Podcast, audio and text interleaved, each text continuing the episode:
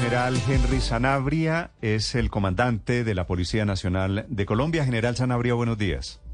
Buenos días, Ernesto. Un saludo especial.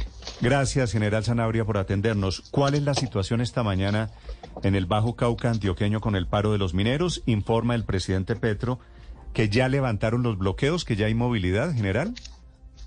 Así es, eh, sí señor, desde las 20 horas de anoche una caravana desde el municipio de Yarumal, en donde el tránsito fluye normalmente hasta la ciudad de Montería, llegó a las 3 y 20 de la mañana y sin ningún contratiempo logramos evacuar varios camiones, buses, vehículos particulares que llegaron sin ninguna novedad. Atravesamos todo el corredor vial sin encontrar ningún tipo de obstáculos ni por personas ni por árboles. Sí, esta mañana, general, ¿hay movilidad completa allí en esos municipios del Bajo Cauca?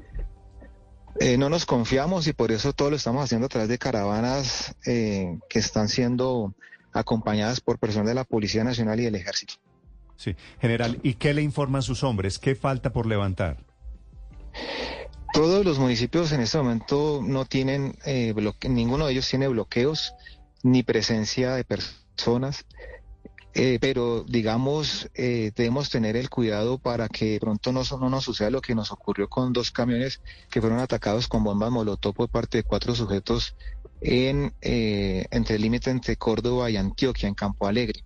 Entonces lo que me dicen ellos es que debemos mantener las caravanas. Entonces tenemos caravanas de Montería a Medellín y de Medellín a Montería. Pero la movilidad que está funcionando esta mañana es con caravanas.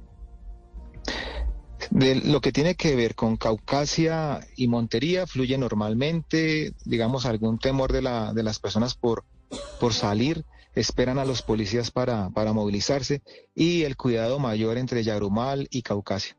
Sí. General, ¿quién es el responsable de los ataques, por ejemplo, a las ambulancias, a las misiones humanitarias o el ataque al sistema de acueducto de Tarazá? Que, sigue con problemas en el abastecimiento de agua esta mañana? Nosotros tenemos dos formas de mirar las cosas. Una a través de la eh, actividad de inteligencia propia de la ley 1621-2013 y otra a través de la Policía Judicial, ley 906. Y en las dos confluye lo mismo, es decir, la participación de un grupo armado de las autodefensas gaitanistas de Colombia quienes de manera intimidatoria han dado instrucciones para que los mineros se trasladen a los cascos urbanos a hacer bloqueos, a atentar contra la policía, a atentar contra las alcaldías. Afortunadamente nosotros tenemos una muy buena planeación con el ejército y logramos anticiparnos una semana a ello y ubicar policías de refuerzo y militares en estos sitios. En el peaje de Taraza, infortunadamente, hubo una agresión a los militares y quemaron una caseta con el propósito de lograr dividir la fuerza de policía que estaba custodiando la alcaldía de Tarazá, eso fue conjurado sin ningún problema. También se dio la instrucción para afectar el acueducto, eso tenemos registros de eso, en donde se dispone que se copen los sitios donde se genera el, aprovisionamiento para los municipios y efectivamente tuvimos dos novedades, una en, Cáceres y otra en Tarazá. ¿Qué novedades, general? Fue cortado el flujo del acueducto en Cáceres y en Tarazá fue eh, afectado un tubo tenemos los registros fílmicos donde se observa el, desperdicio de agua. Afortunadamente los dos municipios después fueron eh, objeto pues de la reparación de estos daños. Ah, pero, pero general, lo que usted nos está diciendo es muy distinto a lo que dijo aquí en Mañanas Blue ayer el alcalde de Tarazá. Él dijo que no había existido un atentado contra el acueducto y que todo se trataba de una cadena de WhatsApp falsa que había circulado en el pueblo. Sí hubo atentado, usted nos confirma, contra el acueducto de Tarazá y también en Cáceres. Claro, claro, es que nosotros tenemos la cadena de instrucciones que se dieron en donde se, se, nos se indica del día sábado afecten el acueducto para que no le llegue agua a los policías. Eso, eso lo tenemos registrado por inteligencia y por policía judicial. Y se dio precisamente esa afectación a Cáceres y después a Taraza. Y de hecho, en Taraza fue sobre el, eh, sobre el puente donde estaban los manifestantes, donde se produjo la rotura de ese tubo. Sí. ¿Usted ha hablado con el alcalde de Tarazá en las últimas horas? No, no ha hablado con él. No, no ha hablado con él. Le completa el comandante del Departamento de Policía Antioquia. Mire, general, ¿usted conoce un comunicado del Clan del Golfo que se emitió anoche, tal vez, en donde dicen que ellos no están instrumentalizando a los mineros en el Bajo Cauca, sino que detrás de esto están el ELN y las disidencias de las FARC? ¿Conoce el comunicado? Sí, no solo ese, sino como seis comunicados que ellos han emitido negando toda su participación, contrario a los hechos que nosotros tenemos recolectados. Sí, es decir, la policía insiste en que sí es el clan del Golfo el que está instrumentalizando a los mineros. Por supuesto, claro. De hecho, las maquinarias que hemos destruido eran objeto de custodia por parte de gente al servicio del clan del Golfo. Sí, general, usted dice que tienen los videos de esos dos episodios que son actos de terrorismo del clan del Golfo. ¿Qué se ve en los videos?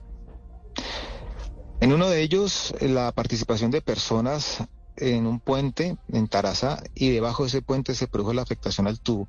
Se ve el desperdicio de agua, donde infortunadamente eh, se regaron varios, varios litros de, ese, de, agua.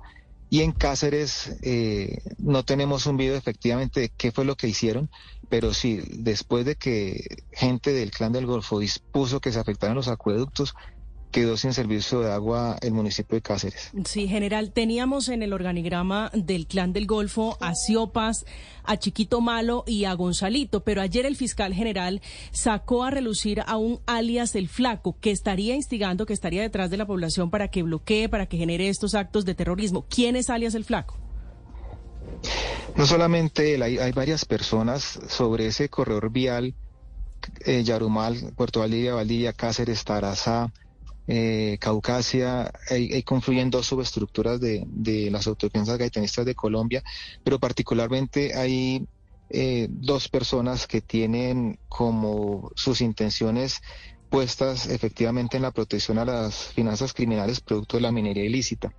Esas personas son las que han dado las instrucciones por terceros que hacen parte también de la estructura, pero quien de alguna manera eh, desarrolla toda la actividad son los instrumentalizados, algunos mineros que han sido constreñidos y amenazados para que hagan participación directa en estos ataques y en esta azonada que se cierne contra la policía y el ejército. ¿Pero usted cree que la situación ya tiende a bajar la temperatura allí en el Bajo Cauca, general?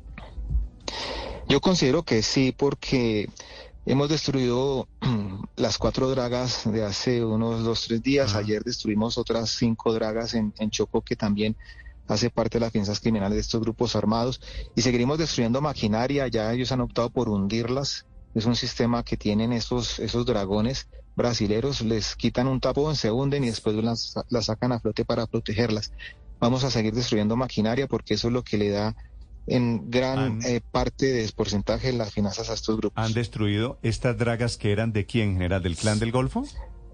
Del clan del Golfo, sí, señor. ¿Y cuántas han hundido ellos? Han hundido por lo menos unas ocho dragas. O sea, nueve destruidas, ocho hundidas, pero las hunden con la esperanza de que vuelvan a, a aparecer en la superficie. Sí, claro, ellos después las sacan a flote y no presentan ningún tipo de daño. Sí, general, cómo llegan eso que llaman en el Bajo Cauca o que llaman los mineros dragones al país. Tengo entendido que son máquinas grandes. ¿Cómo llegan al Bajo Cauca? Es básicamente fluvial, es una actividad que se desarrolla a través de, ríos. Sí. pero, pero faltan controles o, o, cómo es posible que, que una máquina de semejante dimensión que se sabe que es utilizada para minería ilegal, que utiliza mercurio que está prohibido hoy en Colombia, se mueva por los ríos. Hay, hay falta de control tal vez para evitar que las dragas, los dragones lleguen al Bajo Cauca. No, cuando por ejemplo nosotros detectamos un, un dragón de estos, hay una verificación inicial. Esa verificación es de tipo administrativo, teniendo en cuenta los títulos mineros que hay. Sobre esos títulos mineros hay una, un registro de cuántas dragas se utilizan y esa es la verificación que inicialmente se hace cuando se establece que no hace parte de ese, de ese registro, se procede con la Fiscalía a ordenar su destrucción y aplicando el decreto 1235. Luego, lo que viene sobre los ríos normalmente trae un permiso, pero ya después es utilizado por otro tipo de actividades. Sí, es el general Zanabria, director de la policía. General, quiero hacerle una pregunta de un tema diferente, muy diferente, que es la queja del fiscal Barbosa por lo que pasó cuando trajeron deportada a Ida Merlano. Creo que esto fue Ricardo viernes de la semana El viernes, pasada. el viernes al mediodía llegó sobre la una de la tarde a Bogotá. General, tantos consentimientos a Ida Merlano, la general Salazar consintiéndole la manito, la rueda de prensa que la policía le permitió a Ida Merlano, que llegó con cartera de lujo. Dice el fiscal, eh, el general Sanabria, que esto es una vergüenza, que fue un espectáculo grotesco de la Policía Nacional. ¿Cuál es la versión que usted tiene, general? Dos procedimientos que tienen que ver con la actividad desarrollada por las autoridades colombianas. La primera, Migración Colombia, quien la recibe, porque ella es objeto de una deportación, luego es un, un tema administrativo de competencia de ellos. Después la pasa a Interpol Colombia porque sobre ella pesan dos circulares, una roja y una azul. Eso, por supuesto, lo que hace es abrir la competencia de la Interpol. Ya después Interpol pasa a la Policía Judicial de la Policía Nacional y por esa línea al fiscal que se designe o se delegue para, para el conocimiento de los casos de ella.